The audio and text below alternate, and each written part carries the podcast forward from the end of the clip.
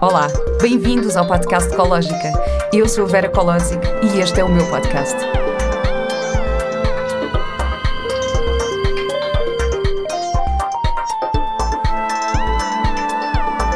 Com o apoio da Pivita.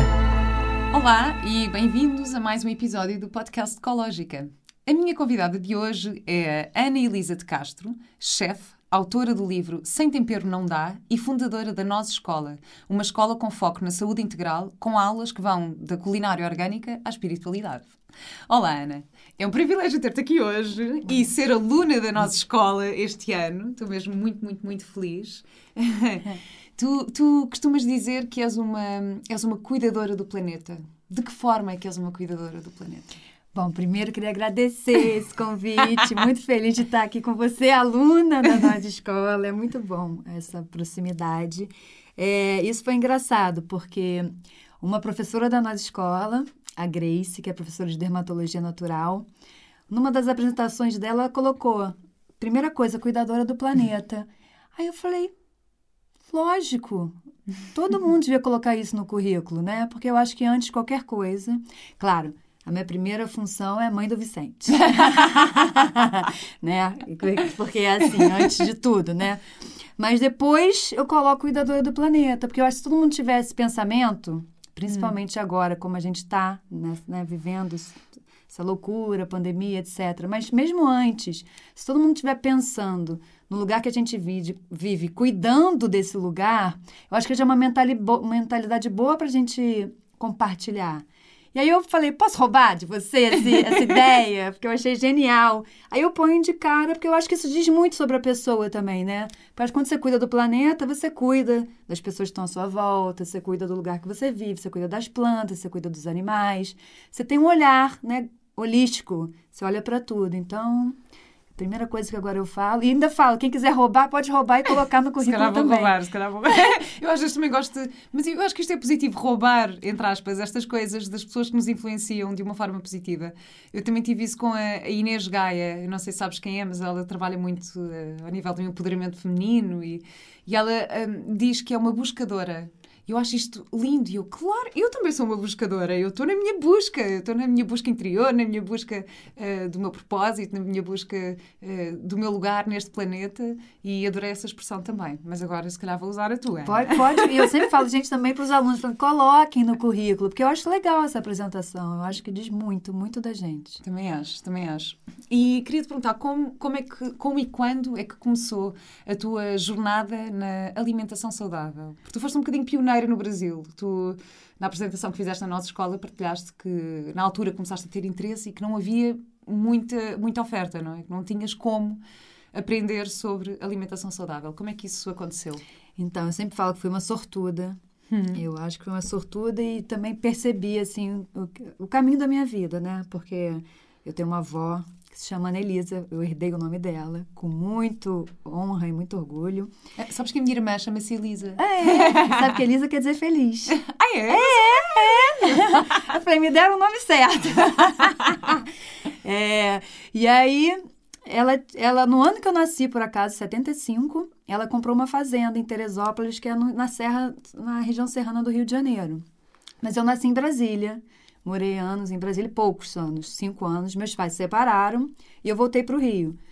E aí, como minha mãe era uma mulher separada também, então a gente passou a nossa infância inteira, passando todos os fins de semana, os finais de semana, com a minha avó na fazenda. Então, é uma lembrança que eu tenho. Ela passava no colégio, ela tinha uma caravan, que era aquele carro comprido, eu e minha irmã íamos deitadas, sem cinto. Naquela época. Super seguro. Super, super seguro, deitadas, assim, soltas no bagageiro, assim, na parte de trás do carro. E a gente ia pra fazenda, direto do colégio sexta-feira, cinco da tarde, e ficava lá até domingo à noite, quando a gente retornava. Então, a minha vida foi nessa fazenda, assim, hum. os finais de semana era colégio, final de semana, casa da vovó. E o engraçado, porque nós somos as duas únicas netas. E achavam que nós éramos as meninas, que nós íamos ser as meninas. E tem os meninos, só que nós éramos as molecas, como se diz no uhum. Brasil. Assim, a gente que era, andava de bota, descalça, descabelada, vivia na, na terra, fazendo tudo. Então a gente teve uma infância muito rica. E ela me deu, olha a sorte, não só ganhei essa fazenda, né? Porque eu pude conviver na fazenda, como ela fez uma casinha de bonecas para mim. Uma uhum. casinha de alvenaria, de tijolos, que tinha sala e cozinha de verdade. Uau! Então eram dois cômodos. Tudo, hoje em dia eu vou lá, eu fico olhando, eu falo assim, Gente, isso para mim era um mundo. Era um mundo que eu levava o dia inteiro para arrumar a minha casa, a minha casinha. Hoje em dia eu falo, como que eu levava um dia? Eu ficava cansada. Tirava os móveis, que eram dois sofazinhos, uma coisa. Ficava exausta, não tem quase móvel na casinha. É impressionante a percepção, né? Tem que abaixar, assim, para entrar. E a cozinha era. Isso é uma boa ideia. Como cansar o meu filho? Vou montar uma casinha. Não, mas, é, mas era assim, eu lembro, eu, tinha, eu tenho essa recordação de falar, sábado vou organizar minha casa. Aí gente, eu e minha mãe tirava, varria, mas chegava fim do dia, a gente estava assim, nossa, que ideia arrumar essa casa, tão cansativo. mas a cozinha era totalmente equipada. Então tinha um fogão mesmo, um fogãozinho vermelho, eu tenho a foto, com forno e com duas chamas. E tinha um gás, ficava pelo lado de fora, tinha um buraquinho hum. E o gásinho ficava do lado de fora. Aí tinha batedeira e liquidificador que eram de brinquedo. Eu lembro até hoje, é amarelinho, olha. Amarelo e laranja. Amarelo é a cor da nossa escola, pois quem é. não sabe. Olha, você vai, você vai vendo, né? Aí era amarelinho e laranja, mas funcionavam. Era brinquedo, mas funcionava. Então, liquidificador e a batedeira.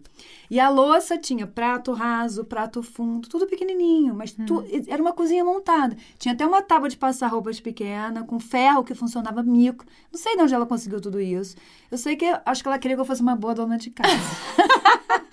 que no final das contas ela conseguiu, porque eu sou uma excelente dona de casa. Cozinho, passo. Eu não gosto de passar, mas enfim. Tinha tudo, vassoura, tudo pequeno. E aí eu tinha uma fazenda, né? Que tinha todos os bichos, tinha horta, tinha feijão, tinha laranja, tinha limão, tinha alface, tinha tudo, tinha tudo. E aí, eu, do lado da minha casinha, eu plantava também é, alface, salsinha, cebolinhas, cenouras, coisas fáceis, né, de hortinha. Uhum. E a minha mãe cozinha muito bem. A minha mãe é uma exímia cozinheira. Ela que sorte. Cozinha muito. Mas assim, nada do que, eu, do que hoje eu cozinho. Cozinhava. Sim, co... mas sabes que há muito aquela cultura que os avós também cozinham muito bem. E eu acho que sou a única pessoa no mundo que tem uma avó que cozinha mal. Não, mas calma. Isso era a minha mãe. Porque a minha avó não cozinhava nada. Ah, ok. E não gostava de cozinhar. Então temos isso em comum. Temos. E ela passou a gostar quando eu comecei a cozinhar. Uhum. Olha que engraçado. Mas a minha mãe sempre cozinhou. Então eu vivia anotando receita. Eu tinha um caderninho uhum. de receita. Desde pequena eu tenho caderninho de receita. Mas eram todos marshmallow. Marshmallow, que era a minha. Minha mãe tinha um marshmallow maravilhoso. E eu passei anos fazendo um bolo de chocolate, com calda de chocolate, recheado de brigadeiro com calda de marshmallow. Assim, tem nada de saudável. Super saudável, Ana. Não, marshmallow, assim, açúcar e glicose. Glucose de milho, glucose de milho, que é que, que hoje em dia eu abomino, assim, claro. pior açúcar. Mas eu fiz isso muito tempo. Enfim, mas aí na fazenda, né? Essa convivência com os animais. Enfim, eu cozinhava esse tipo de comida, comida da fazenda, mas era, eu tirava o leite da vaca, aí eu via fazer manteiga, eu via fazer queijo, era tudo muito artesanal. Eu fazia quando matavam os porcos, eu fazia linguiça, ajudava a fazer linguiça. Então era sempre assim, essa vida da fazenda. Hum. Nunca com esse olhar da culinária saudável. Porque uhum. para mim aquilo era. Eu via, eu via sair o legume da terra ou, ou, a, ou a verdura. Eu via da onde meu leite estava vindo. Eu via da onde a carne estava vindo. Eu via fazer queijo. Então, assim, isso para mim era era o que era, né? Não era nada do supermercado, não era nada embalado. Para mim isso também era era o que era normal. Claro, e na verdade, e na verdade, eu, na verdade se nós pensarmos também no, no sei lá, o consumo de carne e não sei o quê, o, problema ou o desafio aqui é que ficou muito uh, industrializado, não é? Agora, de repente, estamos a, estamos a produzir para grandes massas e por isso é que a qualidade dos alimentos não é tão boa. Agora, como é óbvio, é como ir para o interior do, do, nosso país, de Portugal, não é? E as pessoas têm os seus animais e têm as suas vacas e os seus... E pronto, e comem os seus animais. Isto, ok, é, é aceitável dentro desta, desta realidade. Então não podemos também generalizar e dizer que é mau só não comer carne. Eu não como, não é? Como, como sabes, e tu também não, claro. Mas acho que, que nesse contexto que faz sentido, não é? Porque na verdade estão-se, é, é, sustentável e auto, estão, estão a, a, produzir para vocês consumirem. Portanto, é, é um ciclo até bastante, bastante sensato. Claro, e lá tinha vaca, eu lembro, quando matava um porco, por exemplo, o porco vivia lá, a gente alimentava os porcos, nasciam os porquinhos, e quando matava um porco, era aquele porco comia assim, que é hoje, né, from nose to tail, que é o que é, as pessoas estão tentando trazer esse conceito, né, de comer o, o bicho ah, inteiro. Ah, exato, exato. Né, porque não é para comer, mata um porco, pega o pernil, ou mata a vaca, pega o filé mignon, né, uhum. é, é comer, comer todo, e eram várias pessoas faziam dias de refeições daquele porco. Então não era, ele era criado feliz, solto. Então era coisa de fazenda, né? Mas só mais tarde que eu é, comecei a cozinhar, quando eu tinha por volta dos 18, que eu comecei a tentar para essa culinária saudável. Porque eu tinha um namorado que era do Remo, equipe uhum. olímpica é, brasileira do Remo. E ele precisava emagrecer, mas continuar saudável. Então, eu comecei, encontrei uma amiga, conheci uma pessoa que começou a me levar para esse caminho. Aí eu comecei a despertar para culinária saudável em si. Obviamente, com, aí eu tinha esse background já, que era não só da saúde, né, de usar ingredientes, mas tudo isso, da onde que esse alimento vem, qual é claro. o ciclo do alimento. Então, eu fui juntando, eu acho, né, todas essas, essas ideias. Porque também, uma, acho que culinar, cozinhar saudável, esse aspecto é muito fundamental de você ter esse contato com a natureza, você entender o ciclo do alimento, que é o que a gente fala lá na uhum. escola, né? O ciclo inteiro. E aí foi aí quando eu despertei que eu fui juntando a vontade de cozinhar, que eu já gostava de cozinhar, com a parte da, da saúde ligada mesmo nisso, assim, o que, que é bom para o seu corpo. Uhum. Né? Não é só bom uhum. para o planeta e bom para o ciclo do alimento, assim, mas o que, que faz no seu corpo também? Aí foi quando comecei a estudar essa parte da. Mas no Brasil não havia muita oferta a nível de, de cursos, não é? Não, tu... tinha na... não tinha nada. Porque tu acabaste por estudar fora, foste para, para os Estados Unidos. Isso, mas certo? imagina, isso foi aos 18. Uhum. Aí eu fui estudar quando eu tinha 30. Porque daí, primeiro que culinária, eu sempre falo, né? Hoje em dia culinária é um must. Todo mundo cozinha, todo mundo quer cozinhar, né? Quando eu saí do colégio, que eu falei, as pessoas, o que você vai ser? Eu falei, você é cozinheira. As pessoas, ai, nossa, uma menina tão inteligente. Era assim que as pessoas falavam comigo, vai cozinhar? Eu falei, por quê? Não, você tinha que trabalhar numa empresa com números. Com... Eu falei, não, gente, eu... Era, tinha esse, esse, esse preconceito, né? Uhum.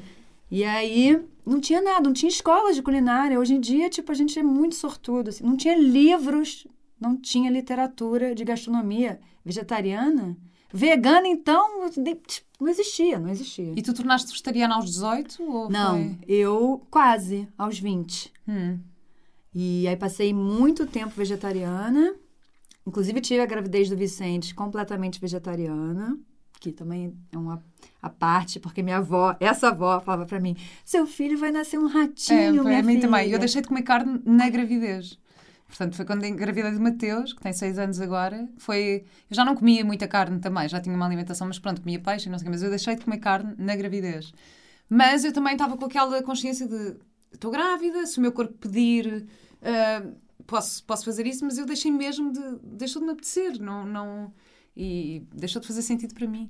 Portanto, foi aos 20 que, que te tornaste vegetariana. Mas Por acaso... como você. Quando eu fui grávida, eu também, se o corpo pedir, eu sou muito de escutar o corpo. Eu vou. Claro.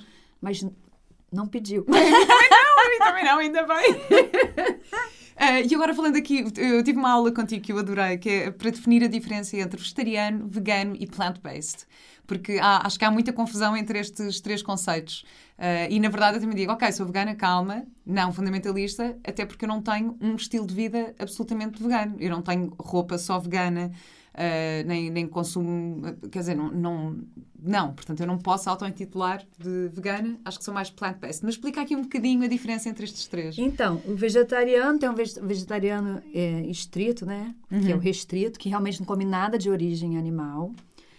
E, mas aí é na alimentação. O vegano é isso que você falou, né? É um conceito muito maior. Então, hoje em dia eu falo, eu estou vegano, eu sempre falo, né? Pessoas, ah, você é vegana? Eu falei, não, eu sou Ana, estou vegana. não, porque é isso, as pessoas te intitulam como se você fosse aquilo, né? Então, uhum. você é, eu falei, não, eu sou Ana. Estou vegana, momentaneamente e pretendo ficar para sempre. Mas a expressão vegetariano estrito, que se aplicaria mais a mim, portanto é só na, na alimentação, Acho que é um bocadinho. Imagina, eu chego ao meu trabalho e temos o, o catering e digo: uh, então é vegetariano? Não, não, é vegetariano estrito. é mais fácil se eu disser: não, é vegano, que é para perceberem que é mesmo para não ter nada de origem animal. Porque o vegetariano, aí já tem o vegetariano, que é o ovo lacto, come ovo e leite. Né? Exato, né? Tem só o, o, que toma leite, tem o que só come ovo. Porque tem, aí tem o mel, né? Porque já o vegano não, não come mel. Hoje em dia eu não, não como mais mel. Mas, por exemplo, eu eu, antes de ser estar vegana, eu tinha uma bota de couro, eu tinha uma jaqueta de couro. Eu não me desfiz dessas peças, até porque eu não vou comprar outra coisa, né? Consumir uma coisa que eu já tenho. Pois. Então, eu uso o que eu já tinha. Hoje em dia, todas as minhas opções de compras são não, eu sempre, eu sempre olho se tem mão de obra escrava envolvida, uhum. se é uma marca que eu confio, eu procuro nas lojas que tem fabricação de roupas de algodão orgânico, né? E que não tem nada de, de testes e nada de, uhum. de animais envolvidos. A minha maquiagem é orgânica e vegana. Então, eu falo assim, eu estou vegana porque a partir do momento que eu decidi, tem um ano que eu estou uhum. vegana. É, eu olho para tudo. Uhum. Com mais cuidado. Eu sempre olhei, mas agora eu não, eu não vou e não compro um sapato de couro, por exemplo. Claro. Inclusive eu tinha, que é uma coisa, né, que a gente vai vendo durante a vida. Eu me mudei do Brasil para cá, eu tinha não sei quantos, sei lá, no Brasil eu devia ter uns 50, 60 sapatos, né? Porque mulher, né? Tem a rasteirinha, não sei o quê, tem a bota salto alto, salto fino, tem. Aí eu mudei para cá. Hoje em dia, eu sei lá, se eu tenho 10 sapatos. Por acaso também não tenho muitos, eu nunca fui muito de sapatos e tenho que usar o que é confortável, ok? Tenho um, um ou outro par para aqueles para, para situações de festa ou eventos ou não sei o quê, mas eu por acaso de sapatos e depois percebo logo se eu não uso aquilo durante o X tempo, vou dar a alguém que use, vou tentar dar-lhe um fim mais útil do Exatamente. que do que ter ali uh, para nada. E plant-based? Então, e aí então. voltando ao plant-based, que é assim, né? O assunto é grande, a gente é. vai, vai, vai entrando nos outros assuntos. Exato, exato. Então, e o plant-based é, o que é, agora todas as pesquisas, né, indicam, né, que é tem várias pesquisas falando que é bom, não só para a gente como planeta, mas é você comer uma alimentação baseada em plantas, não comer nada de origem animal, mas não é só comer. Ah, porque tem gente que é plant, se acha plant-based, mas come um monte de porcaria. e é não comprar também ultraprocessados industrializados. Isso faz parte de uma alimentação plant-based. Então não é assim, só porque você come plantas ou maioritariamente plantas, você é plant-based. Não, o conceito é muito maior e mais extenso. É não consumir processados, ultraprocessados, ou tentar o mínimo possível, porque até eu tenho uma alimentação plant-based, eventualmente você compra uma embalagem, vai no supermercado, biológico, mas uhum. sim. Mas é pensar nesse, nessa linha, né? Claro. E não ter nada, nem ovo, nem leite, nem carne. Nem sim, nada. porque às vezes eh, eu eu por acaso também só aprendi isto na gravidez, foi quando comecei a ganhar mais consciência alimentar, a olhar para os rótulos daquilo que compro. E há imensos rótulos, então destas coisas vegan, a dizer vegan, com o V verde e não sei o quê. E vamos olhar para os ingredientes e tem tantos estabilizadores, é não sei o quê, é, é, coisas que nem sabemos dizer os nomes, portanto aquilo é tipo Ai, não, é saudável porque é vegan. Não, é, é vegan, mas não é nada saudável. Não, nada. Não, eu conheço, eu trabalhei em Nova York, quando eu trabalhei num restaurante, tinha uma outra chefe que trabalhava comigo que ela era vegana, ó, há muito tempo. Mas ela era uma vegana tão trash, tão trash, porque ela era vegana pró-animal. Ela queria ser vegana, pra, ela não usava nada de. nada. Uhum. No conceito vegano, mas ela não estava ligada vegana com alimentação saudável. Então, isso é muito legal a gente falar aqui também, porque nem todo vegano é saudável, né? Claro. Nem todo vegetariano é saudável. Você pode ser vegano porque ela comia chantilly, vegano, salsicha, vegana. E era tudo embalado. E plant-based também não era, porque era tudo aqueles embalagens piores possíveis. Exato. E tudo cheio de, de estabilizantes e conservante. Só não tinha nada de origem animal. Mas uhum. o conceito dela era por causa dos bichinhos, assim. Pois, eu, eu no meu caso, tornei-me. Pronto, deixei de comer eh, carne. No início até começou meio um bocado com uma aposta, mas foi. Uh, mas para mim foi mais uh, por uma questão ambiental, mais do que. Pronto, claro que gosto muito de animais e tenho muito, muito cuidado. Mas eu consigo entender, por exemplo, esse contexto que me estavas a dizer da fazenda, eu, eu não posso julgar, não é? Do meu este é uma pessoa que cresce nesse ambiente ou que está num, num contexto rural e que come os seus próprios animais. Isso eu acho acho, acho que isso é a lei da vida, não é? Tipo, não, não... Portanto, a minha opção era mais uma questão ambiental. E sendo uma questão mais ambiental, não faz sentido estar a comprar pizzas processadas veganas no supermercado, não é? não estou a dizer que não faça isso de vez em quando e que vá comprar um queijo vegano uh, que vem embalado, mas ter essa consciência já é bom, porque pelo menos não é um consumo excessivo de, de coisas que não precisam e que nem, não fazem bem, não fazem assim tão bem. Um, portanto, sim, acho que isso é muito, muito interessante. E, entretanto, vamos falar aqui do teu, do teu bebê, a nossa escola.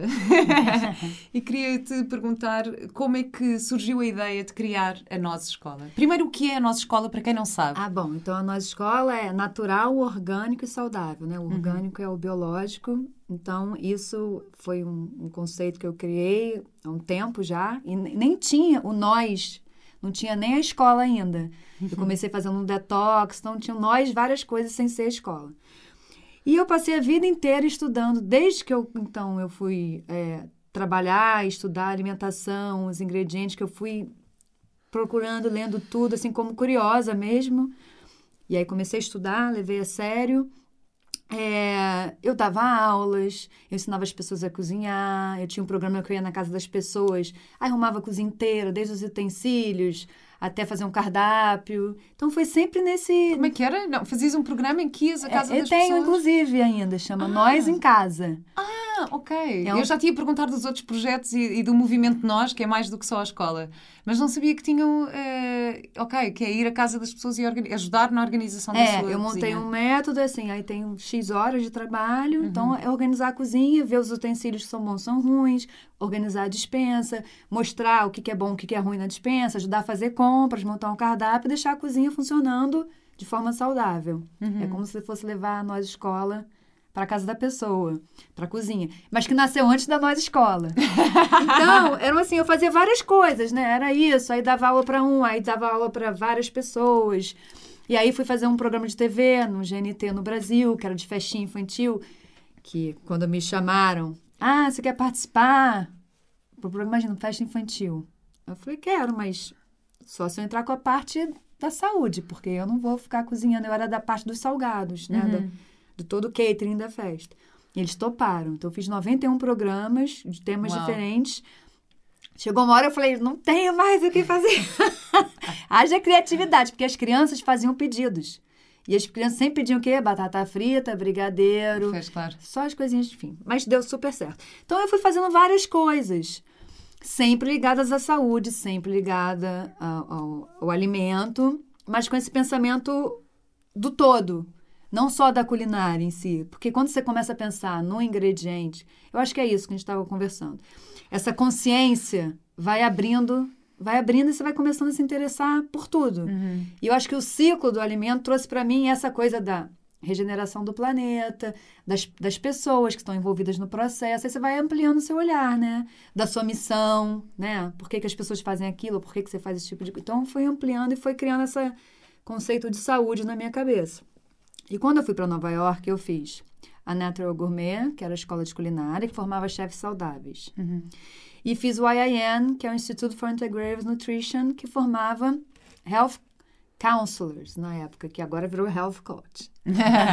agora tudo é coach. Nem existia. Quando eu fiz o curso de IIN, nem existia coach ainda.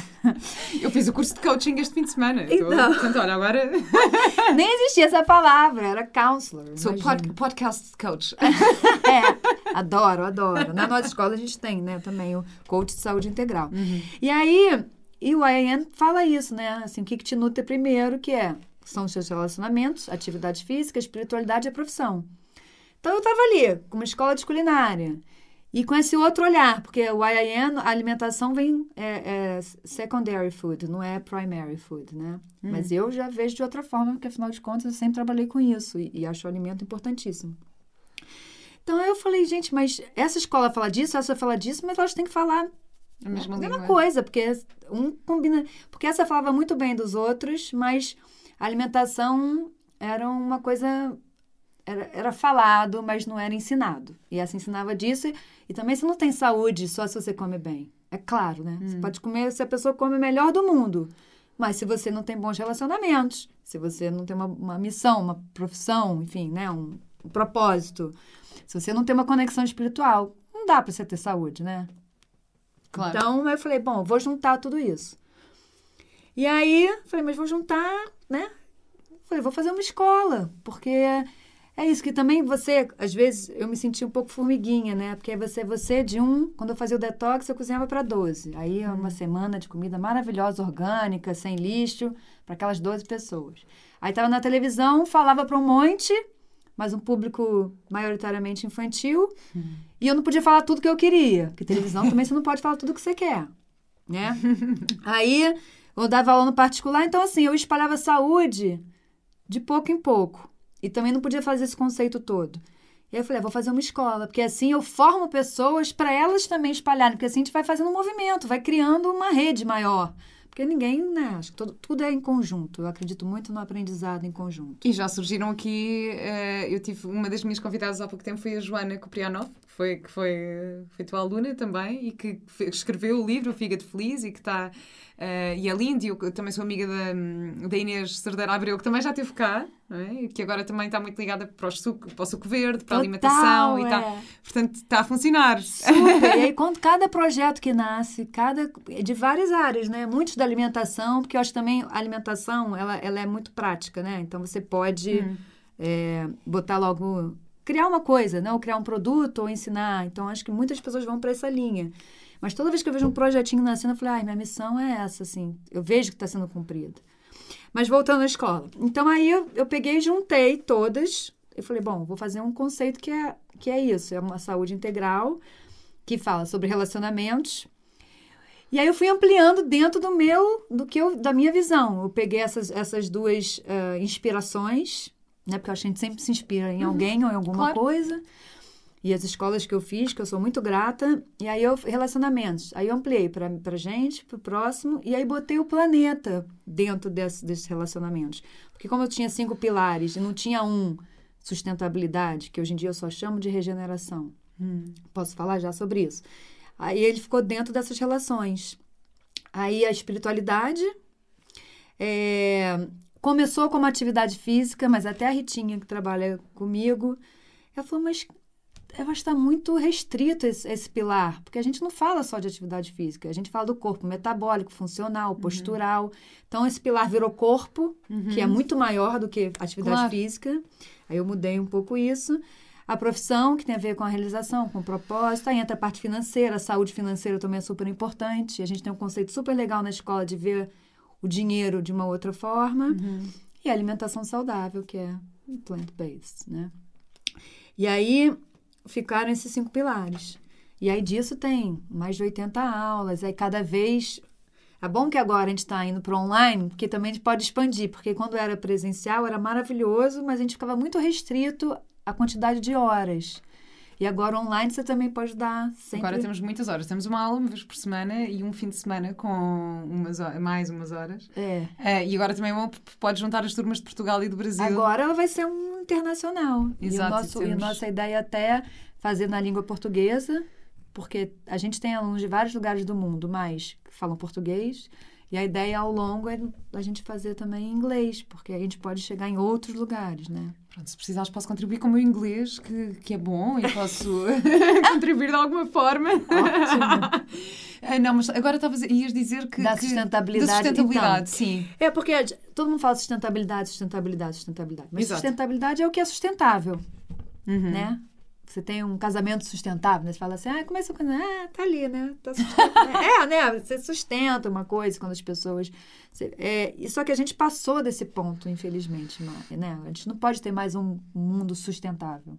A gente hum. tem que ter um mundo regenerativo, porque agora, todo ano, chega em maio, a gente já acabou com a cota de recursos do planeta. Pois é. Então, a gente não pode mais pensar em sustentar o que a gente tem. Ou a gente tem que regenerar, porque senão a gente não vai conseguir correr ganhar essa corrida contra o tempo, né? As previsões é que em 2050 nós seremos 9,6 bilhões de pessoas e a gente vai precisar de três planetas para viver.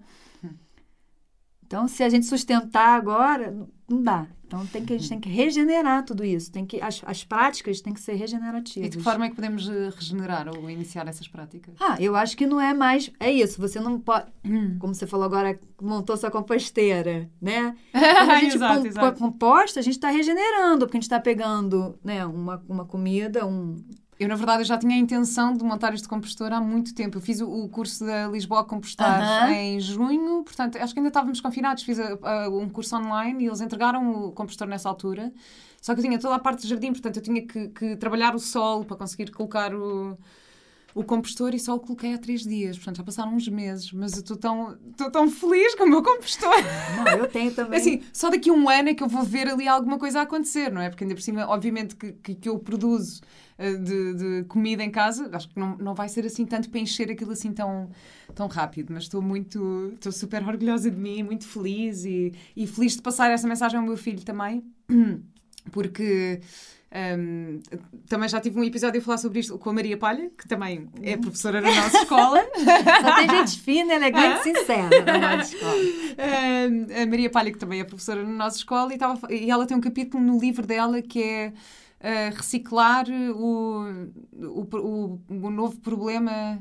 Não sei, ela, ela refere-se de uma forma que o reciclar não é a solução. Portanto, também é importante ensinar o que é que é reciclagem, mas não vai ser a solução, porque precisamos exatamente de regenerar. Então ontem fiquei super contente quando o meu filho, mãe, onde é que, onde é que eu ponho a casca da banana? Onde é que eu ponho? E disse, olha, filho, agora vamos pôr nesta caixa, porque quando enchermos desta caixa vamos pôr lá fora no compostor.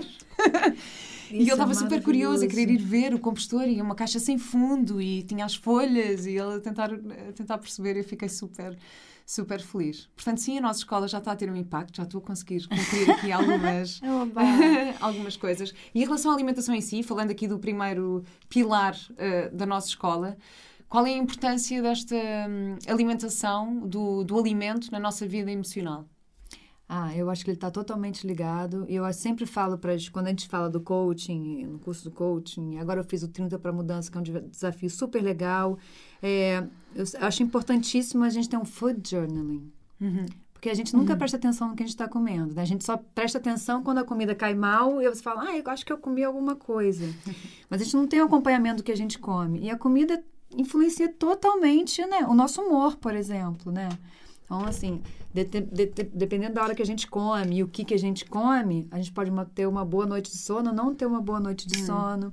E as pessoas andam hoje em dia dormindo tão mal. E às vezes, se você olhar para trás que você comeu, ou o horário que você comeu, pode estar ajudando a influenciar essa noite péssima, o mal, hum. essa insônia que você está tendo. E tudo, né? Tem alimentos que te dão energia e tem alimentos que te roubam energia. Tem alimento que são. Que, que tipo de alimentos? Podes dar algum exemplo de, de, alimentos que dão energia e alimentos que roubam ah, energia? Suco verde, por exemplo, hum. que eu tomo todos os dias. Posso partilhar umas receitas no meu Instagram? Só uma ou outra. Porque... Não, a gente, a gente tem o lá. Está gratuito no noisdetox.com eu, eu liberei há uma semana o desafio do suco verde, tem lá receitas para uma semana, PDFs, a lista de compra tá dado. Pronto, então está ali, está oferecida, Ana, tem lá. Eu vou partilhar, depois envias-me o link e eu partilho no meu Instagram para quem, porque é só baixar, para quem quiser seguir. Porque eu, eu sou muito, eu, eu, defendo muito o suco verde, porque assim, de manhã, é, por exemplo, agora eu fiquei muito orgulhosa, que eu viajei para ficar com meu filho no Brasil e o meu marido falou assim: fiz suco verde todos os dias para mim. Oh. ele faz mesmo, porque ele falou, cara. E quando a gente viaja para algum lugar e que a gente não toma suco verde, é sempre assim: ai, tô com saudade do nosso suco verde. Eu, eu, por acaso, eu fiz uma das tuas receitas no outro dia. Uh, ainda não tinha o utensílio de cozinha ideal para fazê-lo, portanto, depois eu senti. Ainda, também ainda não tinha o compostor, portanto, de repente sobrou-me ali imensa polpa e eu não sabia o que fazer com ela. E eu, oh não, eu não quero desperdiçar. Também tens uma receita de como aproveitar essa polpa que sobra do suco verde. O suco verde é uma mistura de, de vegetais e frutas. Uh, que tem todas uh, tem muitos nutrientes, não é? tem, portanto tem um alto valor nutricional. Uh, e eu bebi assim o suco que eu senti, eu juro que eu senti quase nas minhas veias assim: ah, isto é saúde! isto é saúde a entrar dentro de mim! E eu fiz um, acho que tinha aipo, tinha selga, aipo, maçã, cenoura e outra coisa qualquer, não sei. Não, não, não pus beterraba, mas pronto, é, foi assim uma mistura incrível. Portanto, recomendo. Eu depois partilho o link então para poderem ir uh, ver esse, o suco verde. E eu sinto assim, eu sinto, eu, eu sinto, sabe, um presente imaginar, eu sinto as minhas células. Ei, vem suco! Porque assim, o que, que é o alimento, na verdade? É você alimentar as células do seu corpo. Uhum. Uma maneira boa e nutritiva. Então, isso gera energia, porque as células vão receber aquilo né? São alimentos que as células precisam. E aí sim. E outros que roubam essa energia, né? Tipo o álcool. Tô dizendo que eu não uhum. bebo álcool. Ontem, por exemplo, bebi uma tacinha de vinho. Mas assim, tudo que depois. A carne. Hum. Tudo que você digere depois vira um ácido, né? E aí também é o meio onde nascem todas as doenças, são os meios uhum. ácidos. Uhum. E você não está alimentando as suas as bactérias, afinal nós somos feitos mais bactérias do que células. então somos seres, muitas bactérias eu li outro dia um livro que falava assim: na verdade, nós somos uma, um conjunto de células e bactérias coberto com uma capa, que se chama, no meu caso, Ana, né? Mas assim, são muitas bactérias ali envolvidas. E a gente tem que alimentar essas boas bactérias, porque se a gente dá comida ruim para essas bactérias, elas nascem as doenças, porque a gente começa a alimentar colônias de bactérias, sei lá, estão pedindo açúcar, e elas vão, se as bactérias ruins aumentarem, a gente sempre causa né, uma desbiose e troca toda a nossa microbiota. Hum. Não toda, mas nossa microbiota passa a funcionar de forma errada e a gente começa a se sentir, ficar um pouco doente, claro. sentir algum tipo de coisa. Então, isso te rouba energia, né? Claro. Então... E depois há aquela questão, por exemplo, claro que eu também bebo álcool de vez em quando, pronto, e às vezes bebo mais do que, do que devia, às vezes acontece. não, e, e a questão é que no dia seguinte sempre o meu corpo está com, com a pedir porcarias, só pede pão e, e, e pronto, pão tem algumas. O problema do pão é, pronto, o nível de glicémico, ou seja, uh, faz-nos um. preenche muito rápido, mas passa muito rápido, não é? É a grande questão do pão. Mas de repente o meu corpo só está a pedir porcarias. Só que eu depois também comecei a perceber que se eu tentar, se eu for consciente disso e der coisas saudáveis ao meu corpo, vai ser muito melhor para o efeito que o álcool teve em mim na noite anterior.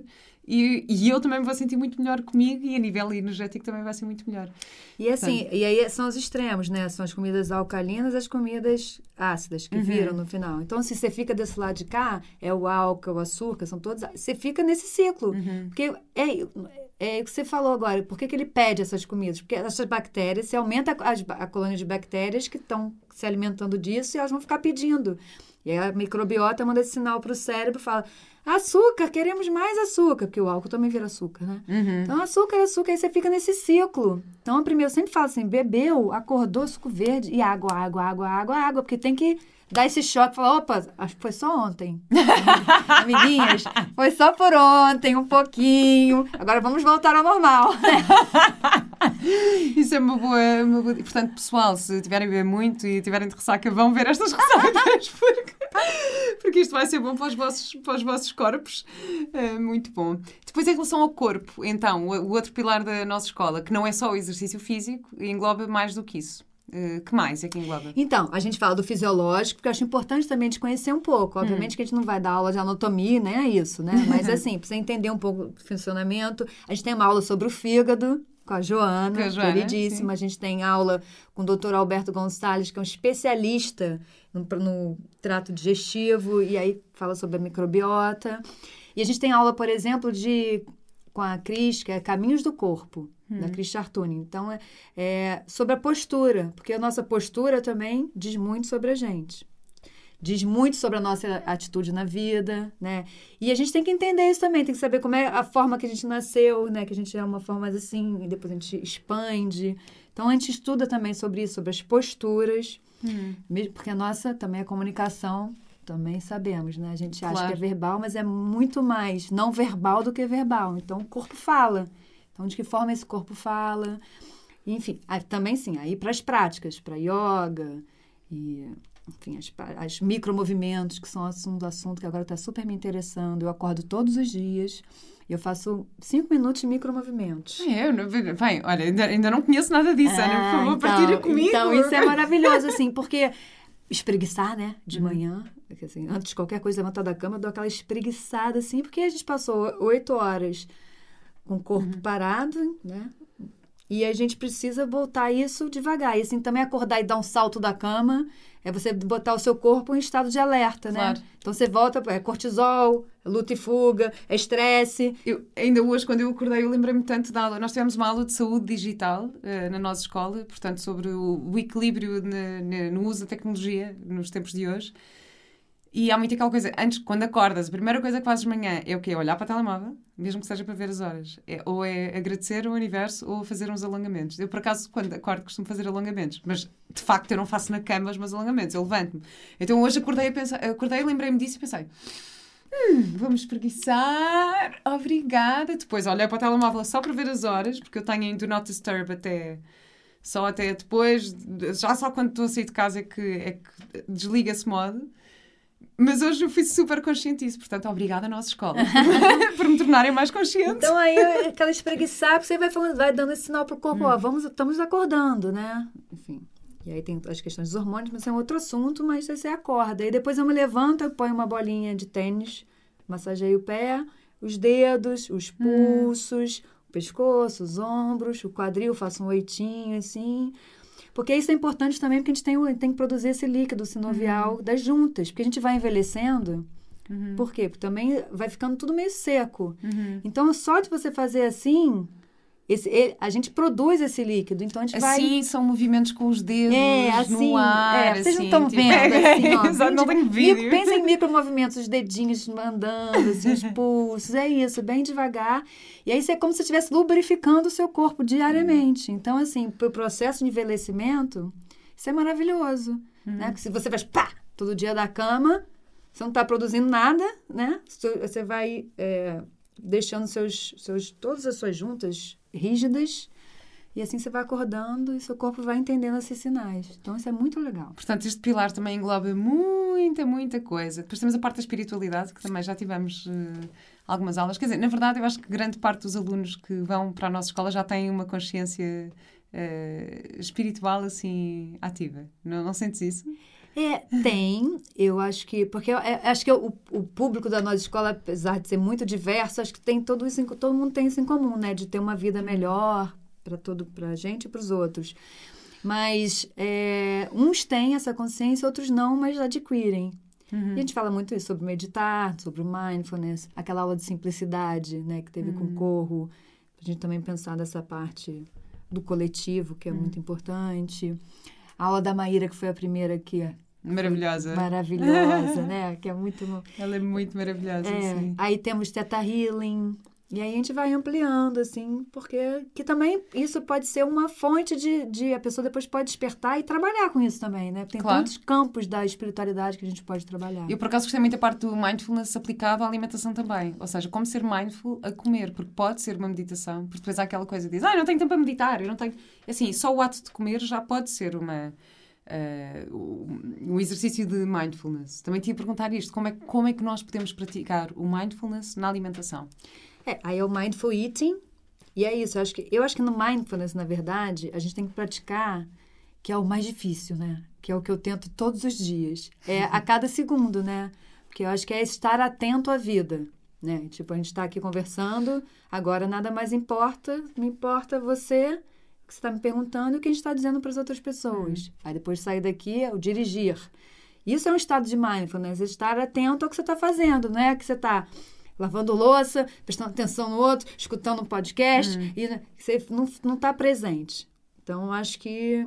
E aí, o, o, acho que o praticar o mindful eating é fácil quando gente, quando a gente quer. Uhum. Porque também o, o partilhar a, a, comida, né? A gente usa muito o ser humano, a, toda hora que a gente come, a maioria das vezes é para a gente compartilhar, é uma, uma, uma, parte que a gente socializa, né? Uhum. A gente faz muitos encontros em volta da mesa, agora nem tantos. Né? Mas em casa, por exemplo, né? Eu tô com meu marido em casa. A hora do café da manhã é uma hora que a gente acorda e troca do que, que você vai fazer hoje, como é que foi, como é, né? A gente troca um, umas informações. E nem sempre a gente está prestando atenção no que a gente. Mas hoje, por acaso, ele, tava, ele fez o suco verde e eu estava fazendo um golden milk estava fazendo uma tapioca e estavam os dois em silêncio. Assim, eu acho que pensando ali naquele alimento. Hum. E eu acho que isso é uma prática legal de, eventualmente, marca, eu acho que isso é uma prática legal de, eventualmente, marca, sei lá, uma vez por semana, duas, tentar fazer uma, refeição, uma refeição sozinho, em silêncio, e olhar um pouco o quanto você está comendo, hum. né? Porque a gente come muito mais do que a gente precisa, o quanto você está mastigando, pensar de onde veio aquele alimento, porque acho que essa consciência hum. ajuda na hora de fazer as compras. Então, eu acho o Mindful Eating muito importante. É, super Mas importante. é uma prática. É uma prática. É uma Portanto, prática. Deixamos aqui o mote para, para começarem a, a praticar uh, um bocadinho isto. E depois temos a parte da profissão, não é? Que, que, que também para ti é muito importante. Isto, isto qual é a. Uh, não, não, não queria dizer preocupação, mas qual é o. Qual é a grande questão aqui na profissão? Porquê que, porquê que este pilar foi um dos pilares que tu escolheste? Em relação ao propósito, já falaste uh -huh. em relação ao propósito, Uh, mas também, assim, às vezes acontece uh, a nossa profissão não estar tão alinhada com o nosso propósito. Como é que podemos lidar com isso de forma a trazer isso para uma vida mais saudável? Porque quando a gente, quando eu, né, a gente é ótimo, montei os, os, os, pilares, é, é isso, a mesma coisa, né? Você faz yoga, aí você come super bem, aí você medita, mas você vai trabalhar todo dia numa coisa que você não gosta. Não há saúde que resiste ao longo do tempo, não é? Porque a gente passa a maior parte do nosso tempo trabalhando. Então, esse trabalho tem que, tem tem que ser alguma coisa prazerosa. E aí, se ele ainda incluir o que você acredita né, como missão, ainda ele é melhor ainda. Ou não achas que não nos, podemos mudar a forma como nos relacionamos com esse trabalho para passar a gostar? Ou seja, eh, podemos estar numa profissão que não gostamos, mas se calhar há alguma coisa que eu posso mudar em mim para gostar mais daquilo que faço.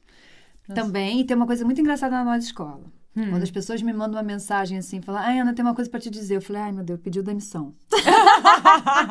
é sempre assim. Mas a gente fala sempre na nossa escola. Por exemplo, tem vários alunos que trabalham em grandes empresas hum.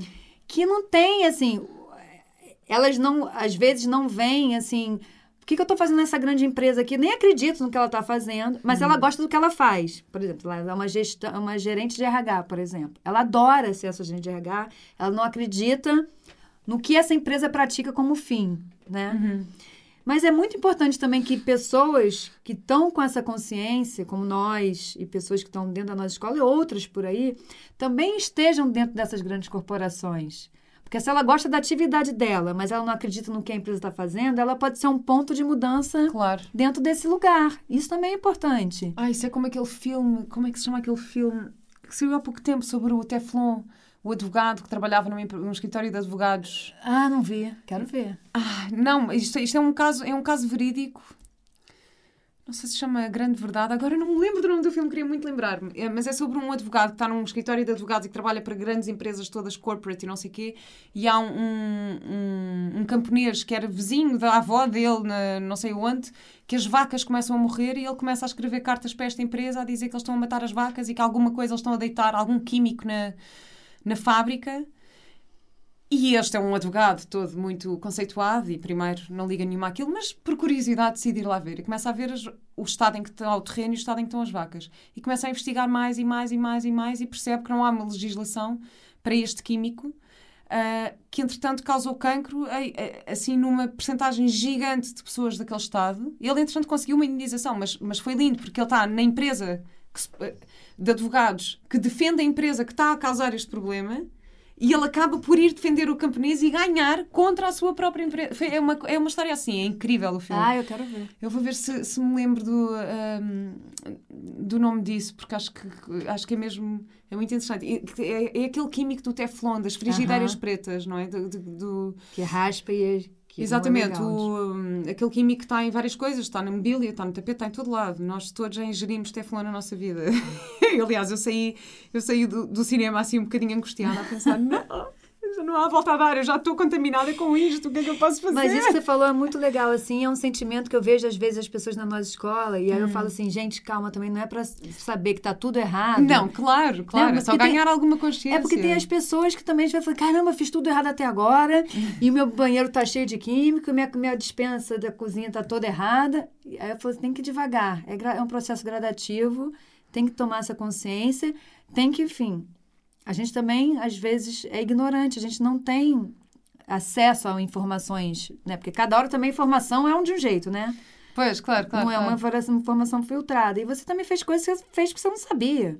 Então a gente tem que aceitar que a gente fez coisas erradas, que gente, o mais bonito é que a gente tem chance de mudar. Sempre. Claro. Que é o mais legal. O mundo está em constante mudança. Eu digo. A única certeza da vida é essa impermanência que a gente tem que agradecer. Tanto pro bem, né?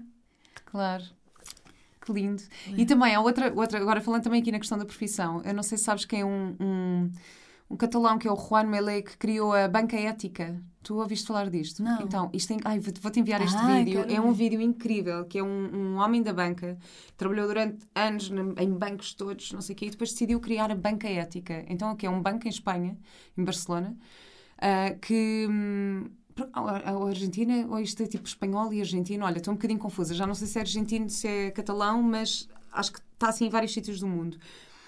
E então o que é que acontece? Ele, eh, imagina, dá, financia empresas, ou seja, as empresas vão lá por, de acordo com a ética da empresa. Então, se for um, um, projeto que é sustentável, que é bom para o planeta, que é bom para, para a sociedade, ele empresta o dinheiro. E muitas vezes dá condições piores do que os outros bancos.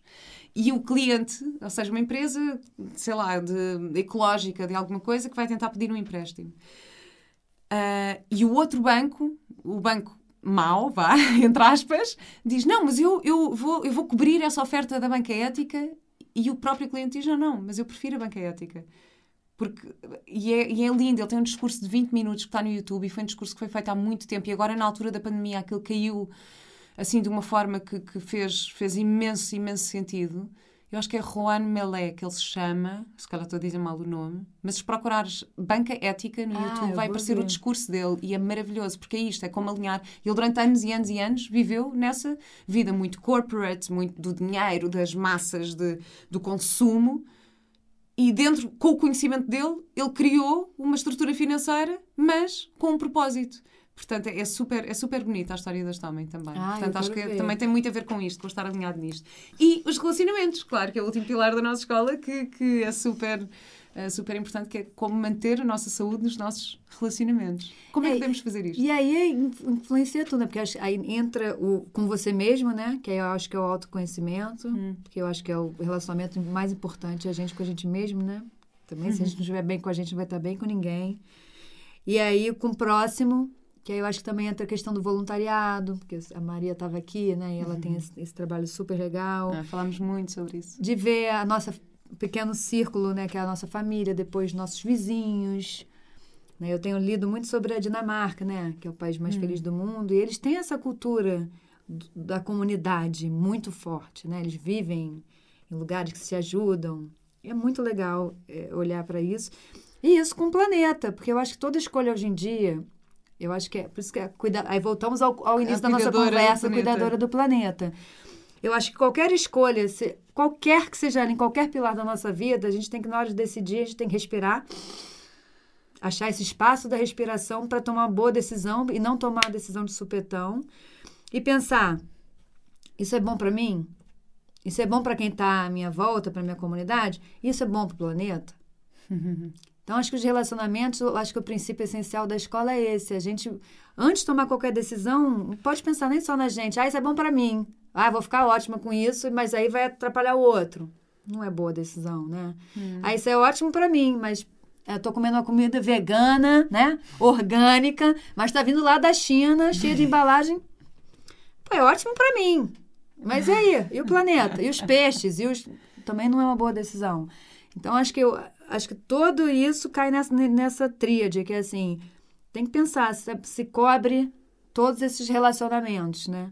Hum. E acho que a gente vai melhorando assim, a gente se melhorando, a gente se melhora, né? Com o nosso parceiro, com o nosso filho, com a nossa mãe, porque eu acho que essa consciência é, serve para qualquer coisa, né? Se eu vou fazer, tomar uma decisão, ah, vou tomar uma decisão que não é boa para Vera, por exemplo.